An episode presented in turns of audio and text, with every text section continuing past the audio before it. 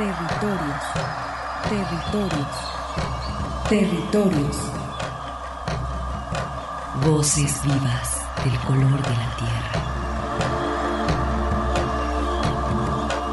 ¿Cuál es el objetivo del Congreso Nacional Indígena? Es el de defendernos como indígenas, de que nos reconozcan nuestra autonomía.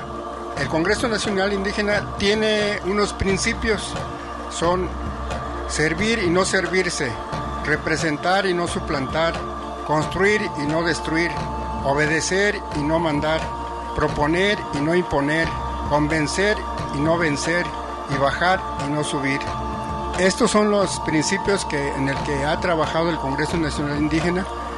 Una de sus consignas dice, nunca más un México sin nosotros. Territorios. Esta es una producción de la Coordinación de Extensión y Acción Social. Territorios.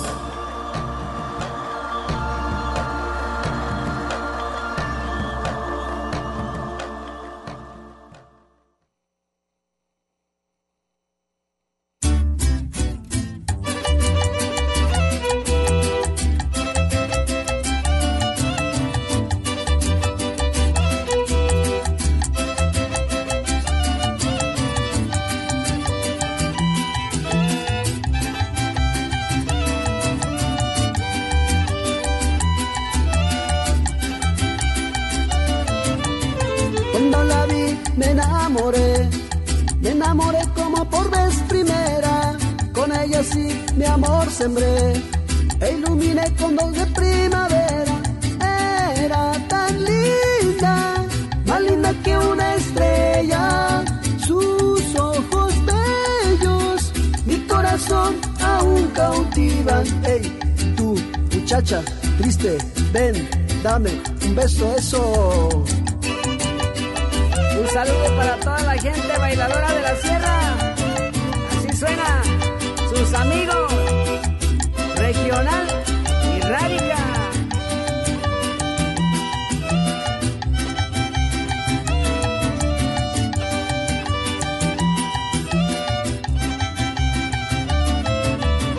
Le quise hablar y me acerqué. No sé por qué, pero temblé al verla. Pálida flor me sonrió, mas su sonrisa era como una pena. Era tan linda, más linda que una estrella. Sus ojos bellos, mi corazón aún cautivan. Ey, tú, muchacha, triste, ven, dame un beso, eso. Parece que voy llegando hasta Ciénega de Guadalupe. Ese carnal, Eulalio, bailele,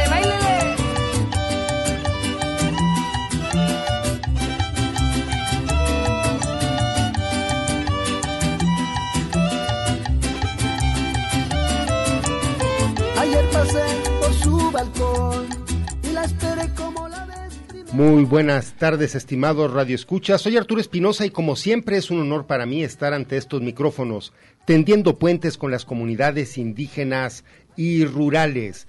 Les mencionamos que estamos transmitiendo en vivo desde nuestra cabina en el Parque Industrial Belénes. Y pues agradecemos al equipo técnico que hace posible la transmisión de este programa. En los controles operativos despedimos a José Luis Vázquez y en el intercambio a Alejandro Coronado, quien se queda en cabina. Pues esta semana dio inicio con la conmemoración del Día Internacional de los Pueblos Indígenas, esta flecha de la UNESCO con el propósito de incidir en la atención a las demandas de justicia, igualdad y demás derechos que protegen a las culturas originarias. Pues con ese pretexto, ese motivo, se cerró también la conmemoración de los 500 años esta semana de la caída del Imperio Mexica el 13 de agosto. Así que pues celebramos estos 500 años de resistencia de los pueblos indígenas y afrodescendientes que luchan por la reivindicación de sus territorios y culturas. Muy buenas tardes, Arturo. Buenas tardes a todos los radioescuchas que nos acompañan esta tarde. Sean todos bienvenidos a estos territorios de sentido social y sentimiento internacional, global, mundial. Así es, esta semana, 500 años después de la caída de la gran Tenochtitlán, aquella noche del 1521, bueno, pues hay que recordar eh, los 500 años de resistencia que mantienen las, eh, los grupos originarios de México y en sí, pues de todo el continente. Bueno, esa es una noticia que está todavía efervescente, como vemos en la Ciudad de México hay todo un show de luces para estar conmemorando esto, estos 500 años de resistencia y también vamos a tener información precisamente de este programa de actividades que se desarrollaron, las jornadas eh, de la universidad, perspectiva y Retos y perspectivas. Retos y perspectivas, perdón, eh, por parte también de la UASI y del Norte, donde pues se acuñaron una serie de trabajos para celebrar eh, precisamente este 9 de agosto, Día Internacional de los Pueblos Originarios. Así es, pues eh, celebramos que la universidad se haya unido a estas conmemoraciones que pues afortunadamente tuvieron réplica en distintos medios, eh, se han por supuesto que realizado distintas manifestaciones, en la Ciudad de México también hubo una marcha de resistencia de estos pueblos y comunidades que demuestran su vitalidad, creo que esto que estamos viviendo, también estas fechas están sirviendo pues para tomar en cuenta todas las demandas. Eh, se han realizado diferentes eh, pues trabajos para conmemorar esto, como la edición que realiza eh, la Suprema Corte de Justicia de la Nación y el Congreso también allá en la Ciudad de México, con estas relatorías también en pueblos y en lenguas indígenas, que esta semana se editó precisamente un catálogo con 24 demandas y propuestas de los pueblos para pues eh, mantener su autonomía, el respeto a sus territorios, a su cultura, a su lengua, en fin, pues cosas que eh, siguen pendientes en la Constitución. Pues aprovechando estas dos fechas, también las comunidades originarias se han organizado un poco más para levantar la mano y han eh, levantado la voz también precisamente esta semana, como dices, para pues hacer que se hagan efectivas sus demandas, para que se hagan más visibles sus comunidades y para lograr una relación más equitativa y de igualdad con las comunidades originarias. Y pues eh, como eh, iniciamos este programa con una melodía del grupo regional Birrárica que estuvo allá en el Q Norte donde se desarrollaron pues diferentes actividades virtuales. Eh, tuvieron la oportunidad de reunir a diferentes personalidades a, pues académicos también a estudiantes que hicieron sus planteamientos. Y pues la parte cultural también tuvo ahí su intervención Em, pues si gustan, empecemos entonces con este recorrido que tenemos para eh, conmemorar este, esta fecha, el 9 de agosto, con esta inauguración que ofrecieron el día miércoles 11 de agosto, allá en el Centro Universitario del Norte, pues las autoridades y demás. Eh, pues cuerpo entre el CUNORTE y la Unidad de Apoyo a Comunidades Indígenas. Alejandro, vamos a escuchar esta primer producción.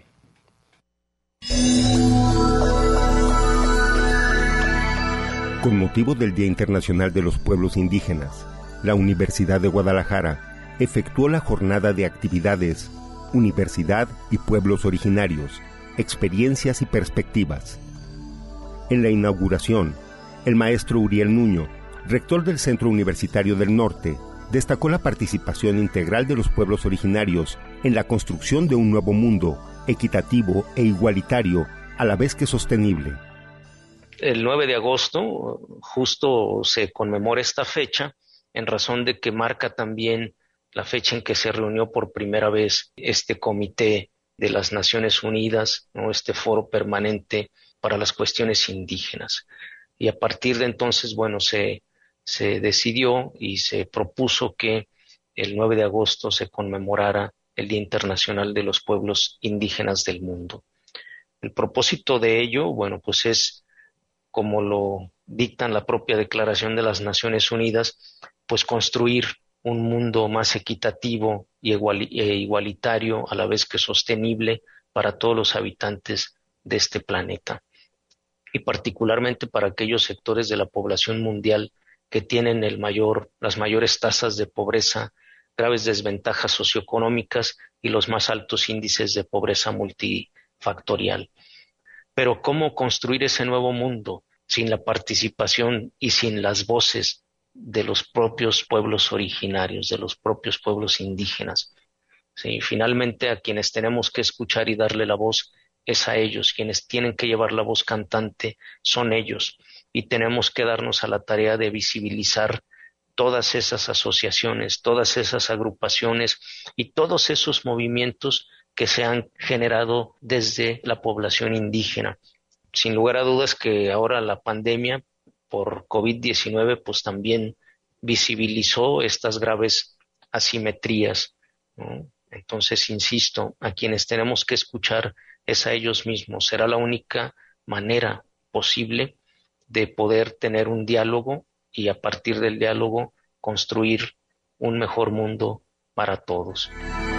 El doctor Miguel Ángel Paz Fraire realizó la presentación del maestro victoriano de la Cruz Cruz, subdirector de investigación de la Academia Veracruzana de las Lenguas Indígenas, quien ofreció la conferencia titulada Diversidad Lingüística y Cultural de México y los Derechos Humanos.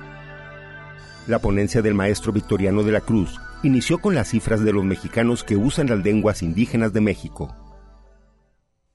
Según datos del 2020, el INEGI, pues hay una población bastante considerable en nuestro país, 25.7 millones de personas se autoadscribe como indígena.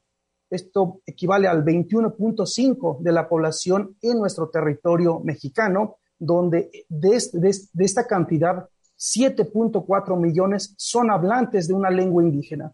7.4 millones, donde el 85% se consideran bilingües, es decir, náhuatl, español, maya, español, eh, yaqui, español, zapoteco, español y otras lenguas indoamericanas, en este caso las que están en el territorio nacional. Pero también hay un grado de monolingüismo. El 15% solamente habla maya o solamente habla náhuatl, solamente habla eh, tepegua, o la lengua huirrárica, en el caso del, del, norte de Jalisco, hay una población considerable que es monolingüe. Esto significa que no nos estaría entendiendo en estos momentos esta charla.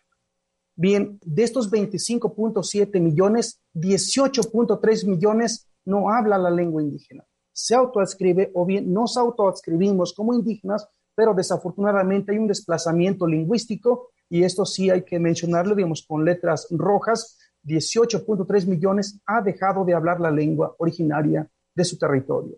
Tal es el caso, digamos, en la zona michoacana, en una costa enorme, Costa Nagua apenas estuve para allá en el mes de abril, hay una población muy considerable hablante de la lengua mexicana, pero también pues ha, se ha, ido desapareciendo, incluso también, o se ha dejado de hablar, no es que desaparezca por, por razones fortuitas nada más, sino por, desde luego hay que, hay que mencionarlo, ¿no?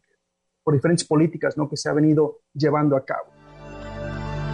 En su conferencia, expuso las necesidades de reforma a la Constitución sobre los derechos de los pueblos indígenas y afrodescendientes.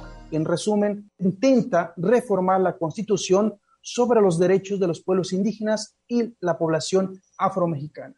Quienes lo proponen, Instituto Nacional de los Pueblos Indígenas, en compañía o en colaboración directamente con los pueblos, los 68 pueblos originarios, más población afro, mexicano o mexicana, pues estamos proponiendo y se ha resumido Primero, pueblos y comunidades indígenas como sujeto de derecho, porque actualmente todavía somos considerados como objeto de interés público, libre determinación autonomía en sus diferentes niveles y ámbitos.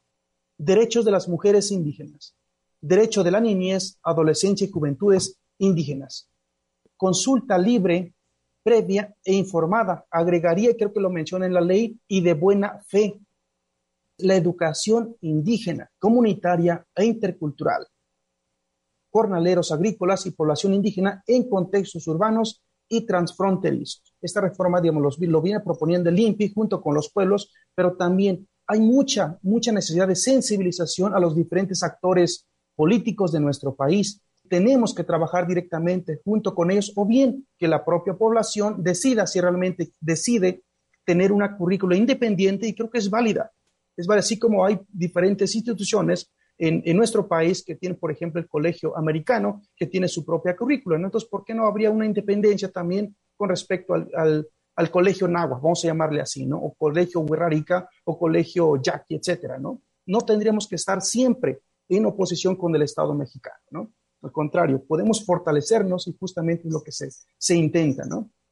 Pongo cuatro grandes temáticas a la, a la mesa, a la discusión, es salud, la parte educativa, el sistema de alimentación y la parte judicial.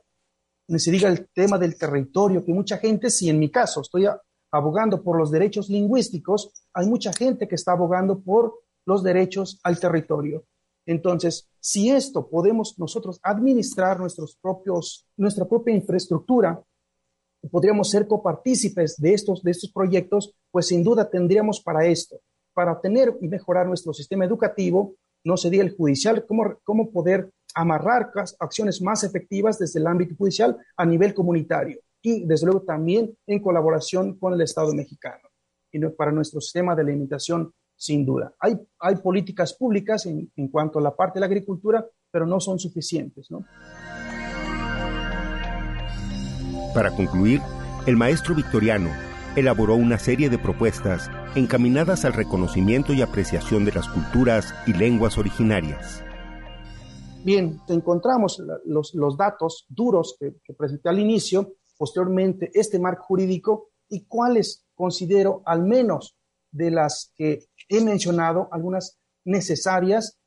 Uno es la oficialización de las lenguas en las instituciones federales, locales y municipales.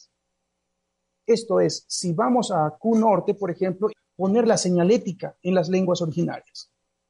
Que todas las gestiones también, por ejemplo, en las diferentes dependencias, pues que se hagan en las propias lenguas. Que la atención al público también sea en la propia lengua. También los formatos, por ejemplo, si el formato del recibo de la luz o del agua, que son permanentes, pues que también se puede hacer en esas propias lenguas que están en el territorio nacional. Por otra parte, hay mucha gente que me parece que no está de acuerdo, pero es la obligatoriedad de las lenguas originarias en el territorio nacional. Debe ser obligatoria desde la educación básica la educación media superior como superior, pues tienen un compromiso, pero no son suficientes todavía. Debe haber una obligatoriedad desde la parte educativa a nivel básico, que los niños, niñas que están creciendo, pues deben de conocer las lenguas originarias de nuestro país, porque resulta que es lo que todo lo anterior, hay mucha discriminación lingüística y desde luego también eh, por ser o adscribirse a un grupo, un pueblo originario. En Guadalajara estamos trabajando también en rutas compartidas donde se están ofertando actualmente cuatro lenguas con un costo totalmente simbólico. Entonces yo creo que desde luego podemos trabajar, hacer acciones eh, para que se pueda visibilizar cada vez más y formar docentes especialistas que puedan realmente trabajar con las lenguas originarias de nuestro país. Muchísimas gracias. noche no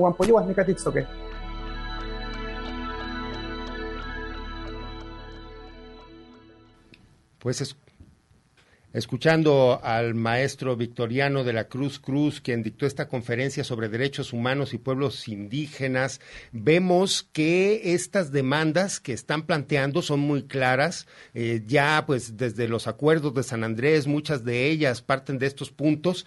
Y también el día de ayer por la noche estaba viendo ahí la televisión, salió a, em, Adelfo Regino, quien es el titular del Instituto Nacional de Pueblos Indígenas, haciendo referencia sobre este esta misma propuesta que se va a plantear, se supone que para el 23 de septiembre, según así lo dijo, 23 o 28 de septiembre, a la presidencia de la República con el propósito pues de que sean tomadas en cuenta principalmente esa demanda que ya tiene, les digo, desde al menos del año 2000 que se quedó pendiente en la reforma constitucional, la de otorgarles a los pueblos originarios el, eh, pues la denominación y los derechos que les otorga ser sujetos de derecho público. Eso, eh, por una parte, importante para comenzar a respetarlos y a verlos desde diferentes eh, ángulos y, que la justicia sea también diferente. Y también eh, la otra, digamos, lucha que se tiene, o las otras luchas que se tienen, el derecho del uso de la lengua, que también ha sido un tema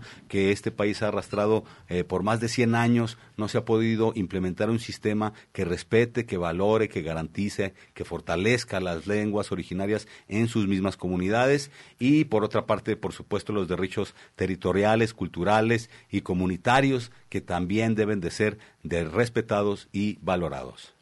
Sí, pues bueno, dando continuidad a esta jornada de actividades, eh, pues se presentó también el conversatorio donde se analizaron estos retos y perspectivas que enfrentan los estudiantes eh, de la Universidad de Guadalajara que pertenecen a un pueblo originario. El maestro Miguel Gómez moderó esta conversación en la que los participantes pues compartieron sus experiencias académicas más significativas, así como los problemas y soluciones. Vamos a escuchar entonces eh, primero la voz del testimonio de Estela Mayo. Hicimos una selección de estos testimonios de este conversatorio que se dio el día martes, el día miércoles también eh, a las 11 del día después de la inauguración, donde pues veremos precisamente estas demandas que tienen los estudiantes de nuestra casa de estudios siendo también mujer, ¿no? Mujer indígena, entonces te exigían también más, ¿no? El, tener un título para poder acceder a, estos espacios.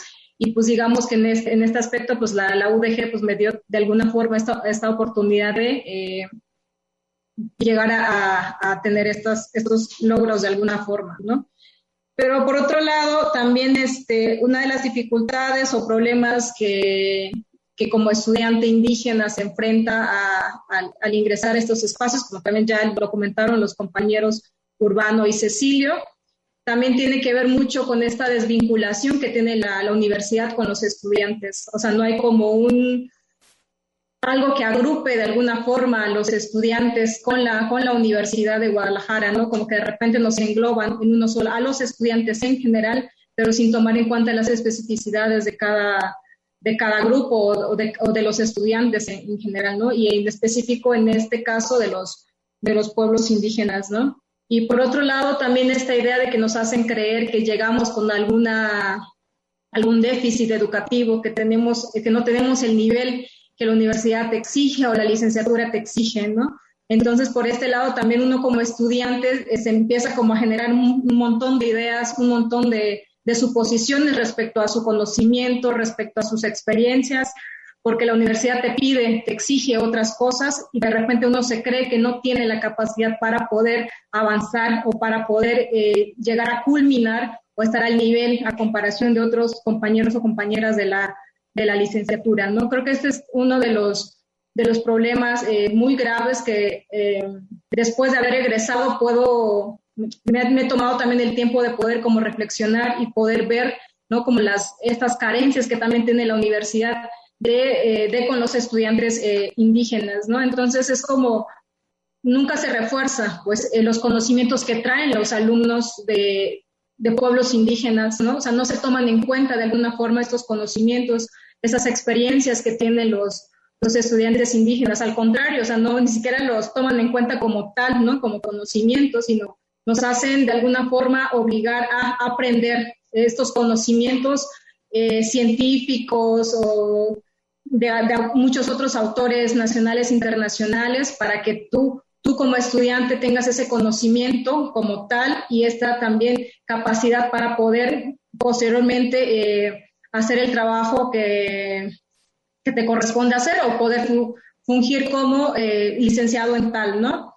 Entonces, creo que ese es uno de los, por lo, en lo personal, como uno de los principales problemas que, que yo le, yo le, yo podría comentar y también el eso, ¿no? Como buscar estas alternativas que uno necesita fuera de ellas, o sea, fuera de la universidad, ¿no? O sea, si yo como estudiante tengo carencias de algo, o sea, de repente yo sentía que no lo podía encontrar en la universidad, ¿no? Yo lo tenía que buscar por fuera, o sea, fuera de eso, o sea, con otros compañeros, con otras compañeras, este, con otras instituciones, otros colectivos, otras organizaciones donde me podrían a mí como abrazar, acuerpar, ¿no? Para no sentirme como, como desvinculada, ¿no? De la, de la universidad o de, o de la licenciatura o de, este conocimiento que, que, quieren que, que, aprendas, ¿no? Entonces, creo que también por ese lado también se puede decir que también hace falta, ¿no? Que, que desde la universidad se, pueda tener también estas, pueda tener esas capacidades y estrategias para poder en verdad como darle acompañamiento o orientar de alguna forma también a los estudiantes de pueblos indígenas. Pues escuchamos la voz de Estela Mayo Mendoza, esta participante del pueblo Chol en este conversatorio, que pues nos muestran estas grandes diferencias, estas grandes desventajas que atraviesan los estudiantes que pertenecen a pueblos originarios. Y qué manera tan sencilla de explicarlo. Por una parte, pues la academia eh, pues pide que también tengas estos conocimientos bien afilados para que puedas tú pues eh, caminar y trascender en la universidad y poder tener tu título. Sin embargo, no toma en cuenta eh, pues digamos la vida y lo que uno tiene que hacer en este caso las comunidades originarias para poder ser adscritos a estos conocimientos. Esto es que aparte de lo que se tienen que aprender, tienen que estar resolviendo esta, esta vida y como no, nos dice la compañera Estela Mayo, muchas veces lo tienen que ir a resolver por fuera.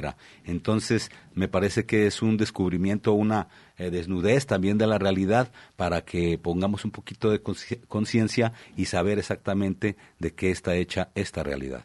Sí, y principalmente pues que sean consideradas eh, pues la cultura de los pueblos también pues dentro de los planes de estudios. Eh, principalmente eh, ahora que se están impulsando antes de salir de vacaciones estos estos programas de educación intercultural es donde precisamente pues deben de considerarse todas estas eh, pues peticiones todas estas eh, pues demandas. demandas y también pues estas circunstancias en las que, atraviesan los estudiantes de pueblos originarios. Pues vamos ahora a continuación a seguir escuchando otra de las voces. Este es eh, Urbano Cosío de la Cruz un estudiante birrárica.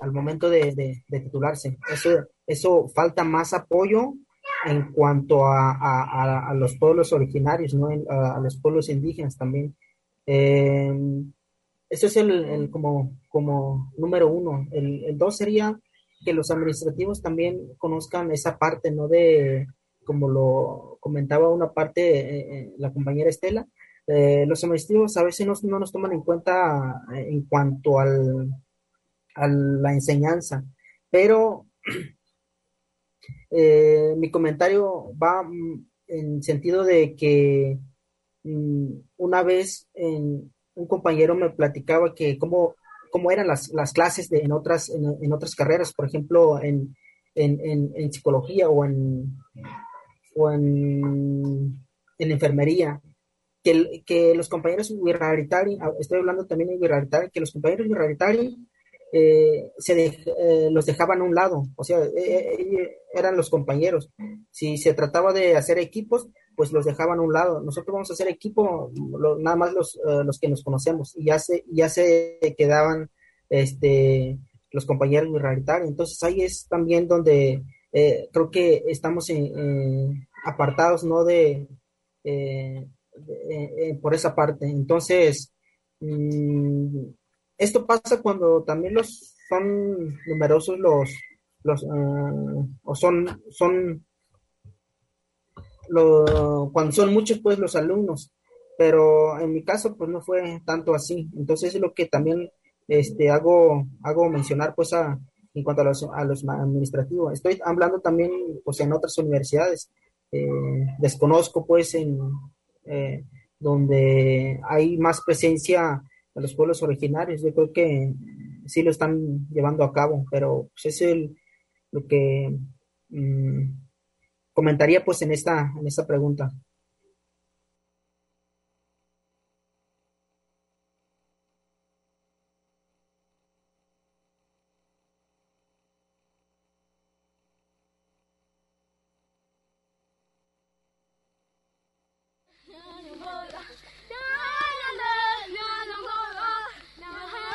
Escríbenos a radioterritoriosudg.hotmail.com.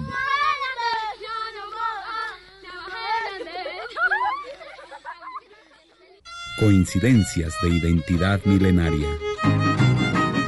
En territorios.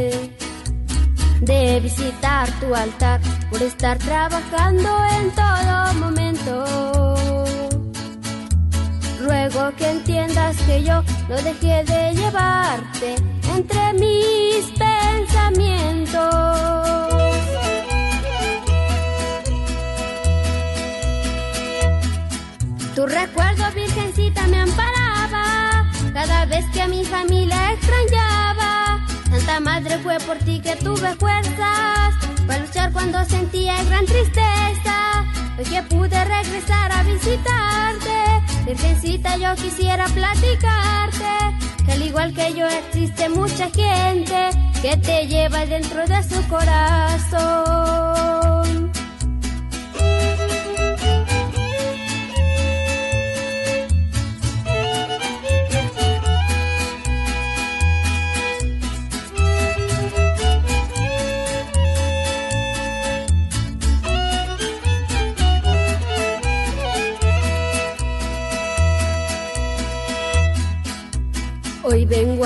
Otra vez a ponerme a tus pies, Virgen de Guadalupe.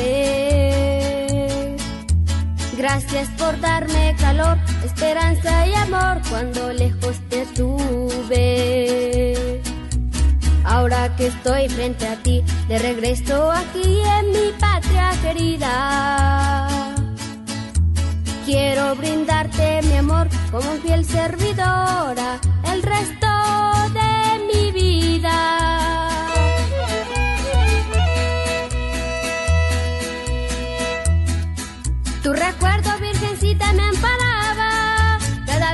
mi familia extrañaba. Santa Madre fue por ti que tuve fuerzas para luchar cuando sentía gran tristeza. Y que pude regresar a visitarte. Virgencita, yo quisiera platicarte. Que al igual que yo existe mucha gente que te lleva dentro de su corazón.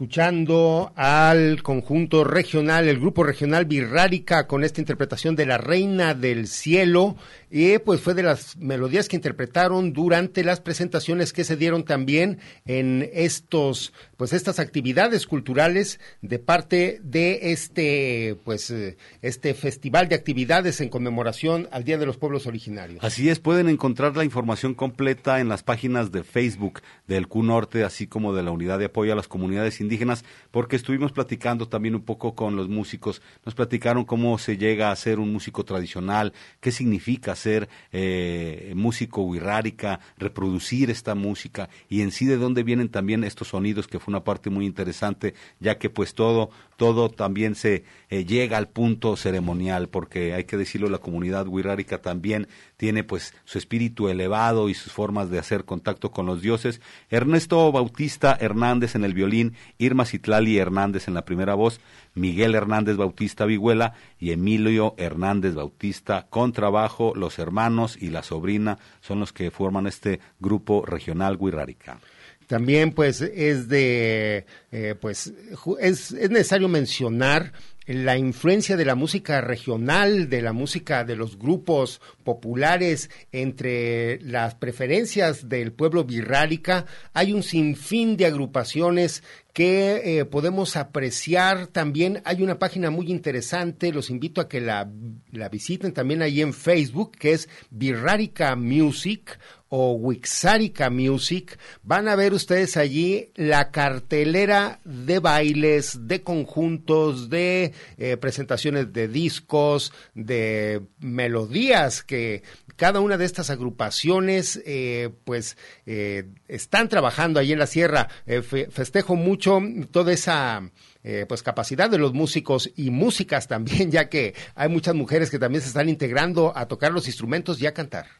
Pues este es el grupo regional Huirárica eh, que tuvimos oportunidad de tener en estas jornadas de actividades, eh, oriundos de San Andrés Coamiata, y pues les mandamos un saludo desde aquí.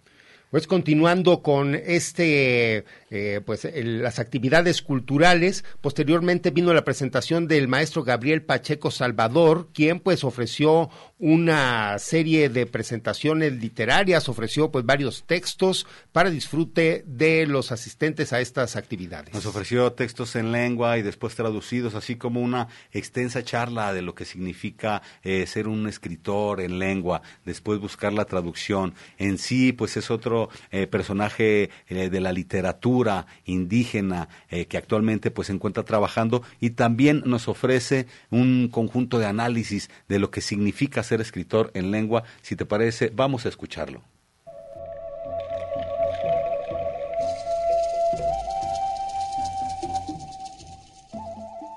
Sepa que tu eriem tu ta ya que jam katijini iyarita. Yubita wa tumbre wa tijini pa reka mucho yumani. Anu taye pai wa tu juli ura rapayari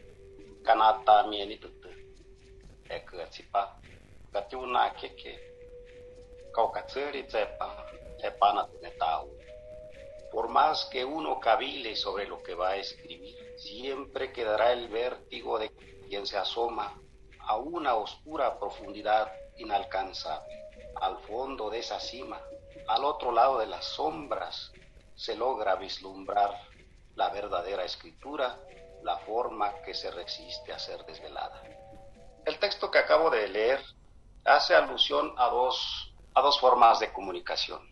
La comunicación oral, es decir, de tradición oral, y la tradición escrita. Yo sigo pensando que la literatura escrita no cubre en su totalidad todo lo que, lo que encierra la literatura oral. La literatura oral es algo muy profundo, algo muy rico, muy completo.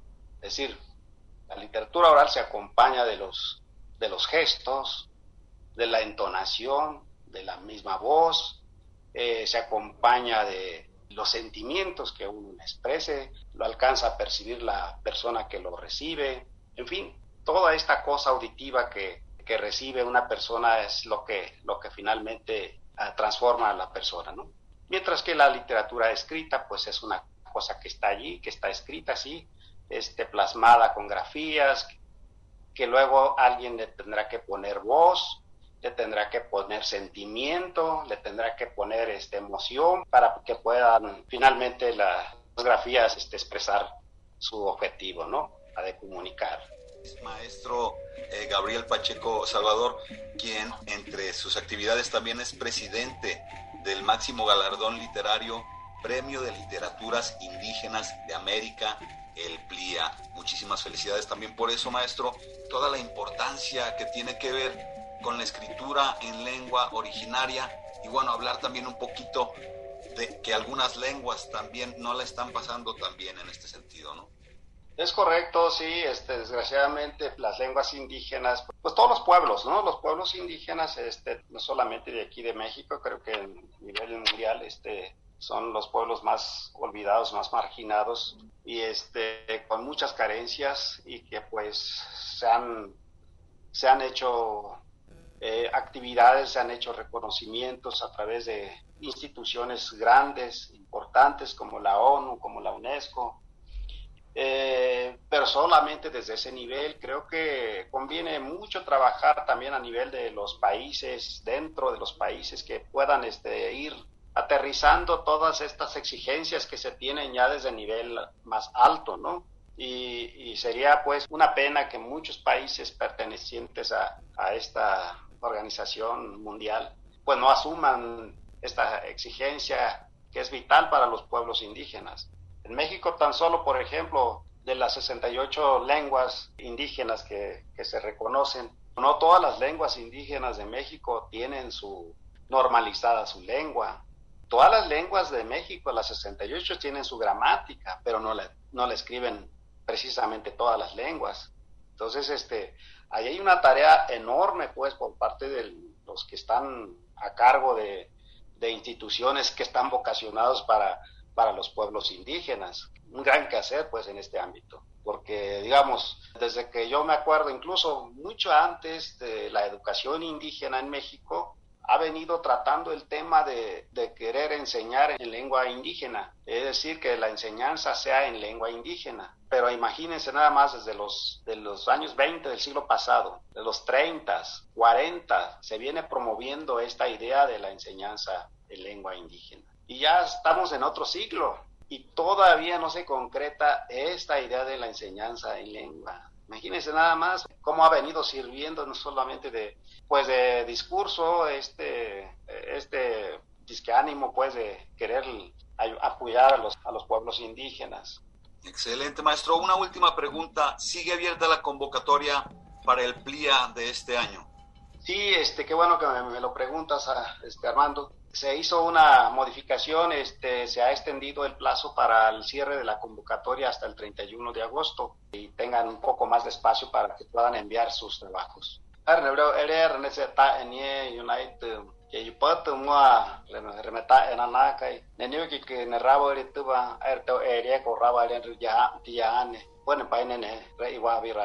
Agradecerles a todos este, quienes hicieron posible de hacer esta jornada de actividades y saludar a todos aquellos que de corazón, aquellos que estuvieron pues enlazados con nosotros, nos estuvieron siguiendo y este seguiremos en comunicación. Muchas gracias. Regresamos a cabina después de escuchar la voz del maestro Gabriel Salvador, Gabriel Pacheco, con esta invitación que hace también para atender el Premio Internacional de Literaturas Indígenas. Los invitamos a que visiten la página de QNorte, ahí se encuentra la información de este premio que está a punto de cerrar la convocatoria. Y pues en este momento hacemos un enlace hasta la comunidad de Temacapulín, donde pues en estos momentos las comunidades de Acacico, Palmarejo y Temacapulín tuvieron una reunión con la presidencia de la República, con Andrés Manuel López Obrador. Estimada Margarita Juárez, un saludo hasta Temaca. Saludos. Margarita, saludos. Sí, Margarita. Buenas tardes. Buenas tardes.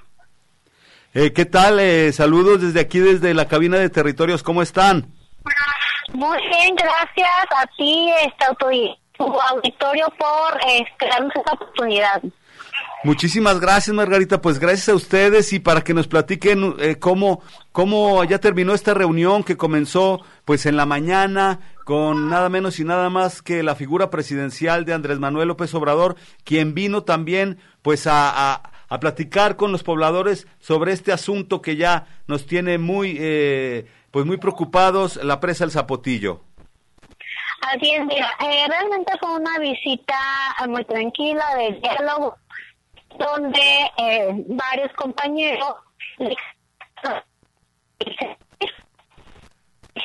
años, ¿no? Entonces, escuchó muy también fueron eh, pues ahora sí que todas las irregularidades del gobierno del estado, de, de, de, hostigamiento, de la falta de apoyo, de no hay nulo diálogo, porque nunca existió, ¿no? Y fue parte del mandato que él ordenó en agosto del 2019, cuando tuvimos la... Entonces, ya ahí el partido la presa, pero en la comunidad se concentró y nadie fue. Margarita, te voy a pedir que no te muevas mucho para que podamos tener una buena buena recepción. Claro, claro. Estoy yo en un lugar que creo que hay un poquito más de, señal. Bien, ahí te escucho perfecto. Continúa. Bueno, entonces, bueno, en, pocas palabras, él pues dio su discurso, pero reiteró lo que dijo en 2019. Si ustedes no se, se ponen de acuerdo con el gobierno del Estado, pues la presa se queda así, asumiendo cada parte de la, de la responsabilidad yo no vuelvo a tratar el tema hasta, pues, todo el sexenio, ¿no? Entonces fue prácticamente lo que nos dijo ahorita, que eh, este, al parecer la próxima semana viene el ingeniero Germán, el titular de la Conagua, a platicar con nosotros para eh, darnos a las alternativas de la presa 80 metros, ¿no? Entonces, pues al fin y al cabo también eh, lindo dejando esa responsabilidad de nosotros que, pues, híjoles, es algo tremendo, ¿no? Eh, bueno, pues al parecer la lucha o la resistencia de Temacapulín va a continuar porque hay que seguirse poniendo de acuerdo con el gobierno en turno. Esto quiere decir, hay que hacer la defensa del poblado.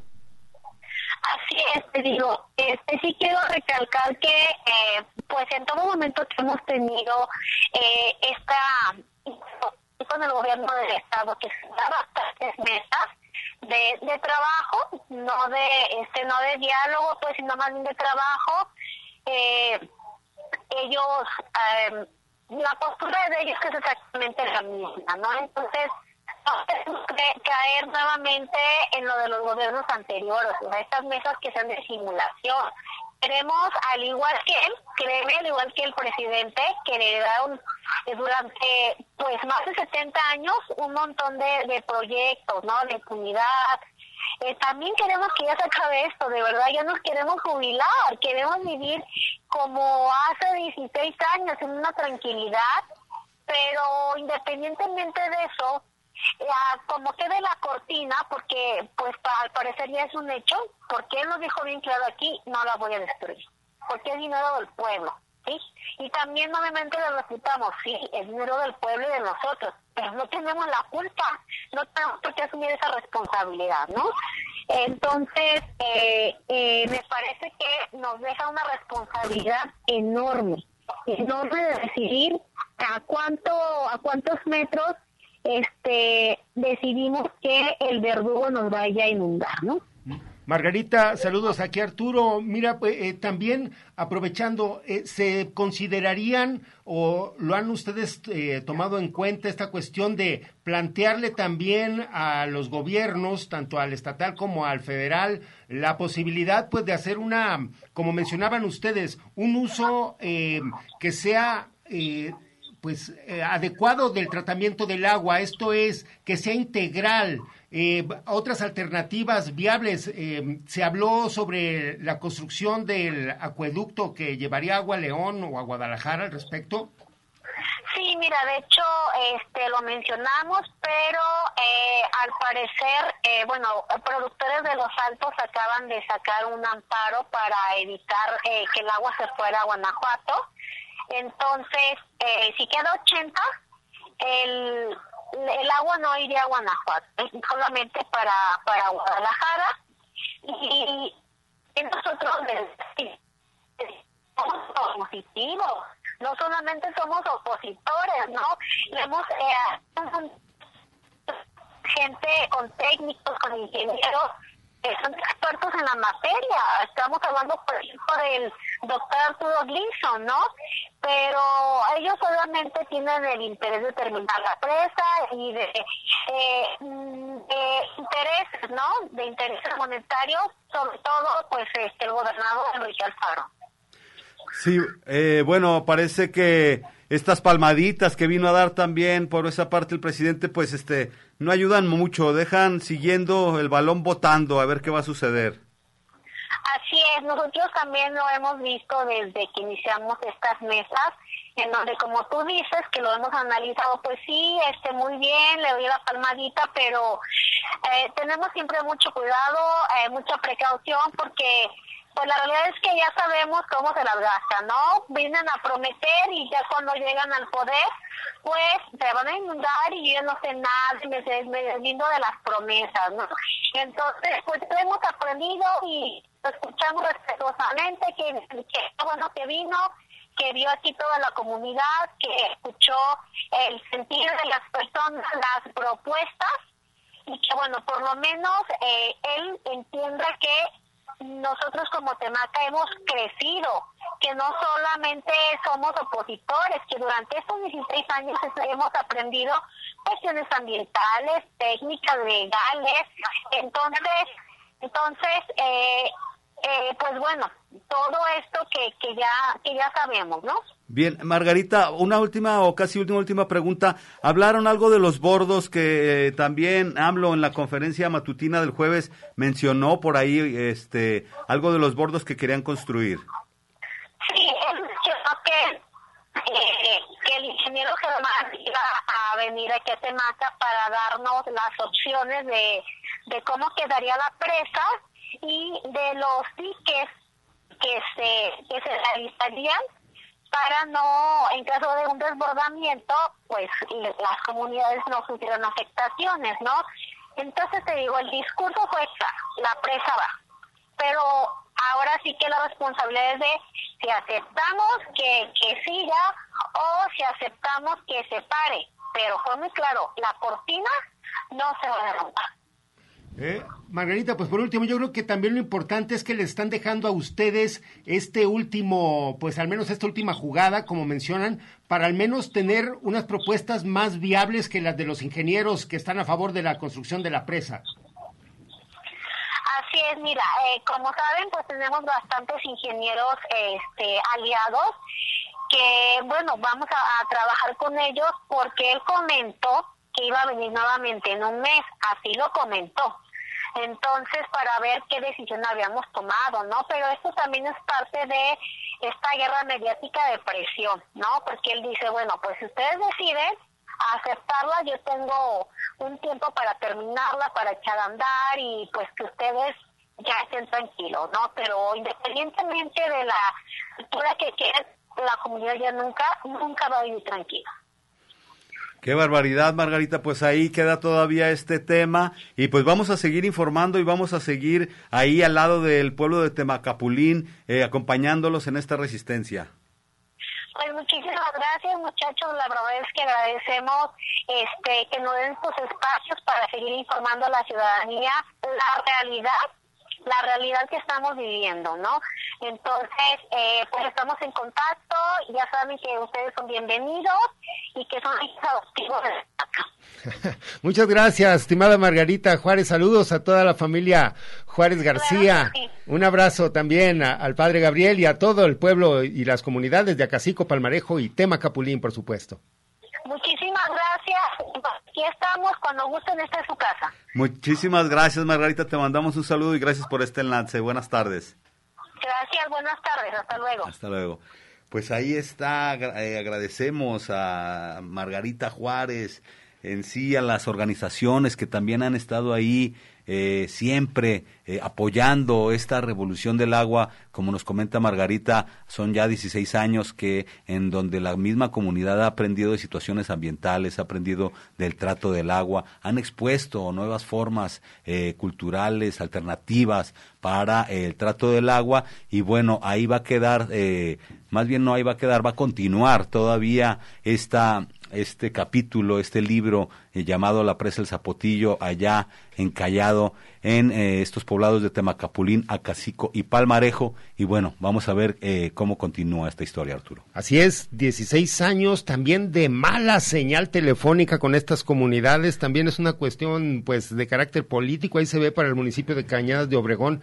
En todos estos años siempre hemos tenido una comunicación muy deficiente con estos pueblos, pues obviamente tiene que ver con el interés que hay también pues para presionar a los habitantes a abandonar estos poblados que eh, pues afortunadamente también han ganado estos amparos que han impedido a la empresa eh, seguir con este proyecto. Si fuera por ellos, estoy seguro que ya iría arriba de los 100 metros la construcción de esta presa, que pues si al menos se queda en estos 80 metros, eh, que pues bueno, eh, esperemos que no cause riesgos ni tampoco eh, ponga pues en peligro la vida de los habitantes de estas poblaciones. Pues ahí queda este tema también para comentarlo, seguirlo comentarlo y bueno, eh, invitar a la población también a que eh, tenga un mejor recurso, un mejor uso de este recurso vital, que por favor no lo desperdicien. Ya vieron cómo se puso en la época de calor, la verdad, la falta del agua, eh, toda la sociedad necesitamos de líquido vital. Entonces, en este sentido, pues ser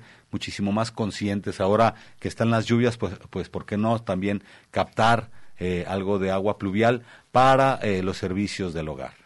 Pues eh, básicamente tenemos que invitarlos también a que visiten la página eh, de Socoyotzin, ahí en Facebook, donde se están ofertando, bueno, la lotería y el memorama en Nahuatl, así como que el día de hoy en la Casa Hugh se presenta el video de los jóvenes indígenas urbanos, están totalmente invitados a que asistan, eh, la invitación la pueden ver también ahí en la página de Facebook de jóvenes indígenas urbanos y también la de Choco Art, con X, donde pueden ustedes eh, también tener un acercamiento a la cultura náhuatl. Pues ahí están estas informaciones donde también se están impartiendo cursos y clases eh, de náhuatl para todos los interesados. Pues los vamos a dejar con esta invitación a Josh Cosío hace eh, que les vamos a dejar un minutito solamente para la invitación de su rifa que también celebran estos días. Métanse a la página de Josh Cosío. Y pues con esto no queda más que agradecer al público su amable atención. Alejandro, gracias también. Gracias.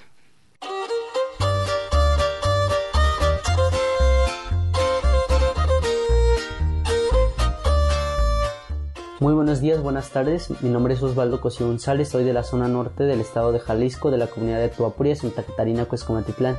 Actualmente estoy estudiando la carrera de medicina. El motivo de este audio es porque estoy organizando una rifa, a hacerles la invitación para que se sumen a esta gran causa. El objetivo es recaudar fondos para poder seguir manteniéndome en esta carrera. Sabemos que es muy cara por los libros, por el uniforme y todos los materiales que se requieren, ¿no? El boleto de la rifa está a 100 pesos el producto es un morral, es de mi origen natal y hecha por mi mamá. Para aquella persona que se quiera sumar, pues se lo agradecería mucho. Mis datos son Facebook Josh Cosío, mi número de teléfono 33 20 57 51 38. 33 20 57 51 38. Mándenme mensaje y pues yo les respondo al instante Muchísimas gracias a todas las personas que pues, se sumen a esta gran causa.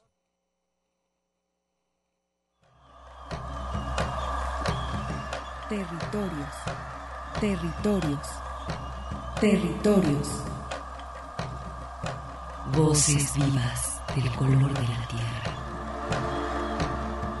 El Congreso Nacional Indígena tiene unos principios, son servir y no servirse, representar y no suplantar, construir y no destruir, obedecer y no mandar, proponer y no imponer, convencer y no vencer, y bajar y no subir. Una de sus consignas dice, nunca más un México sin nosotros. Los esperamos nuevamente el próximo sábado a las 12 del día. Agradecemos el favor de su atención y sigan escuchando Red Radio Universidad de Guadalajara. Territorios.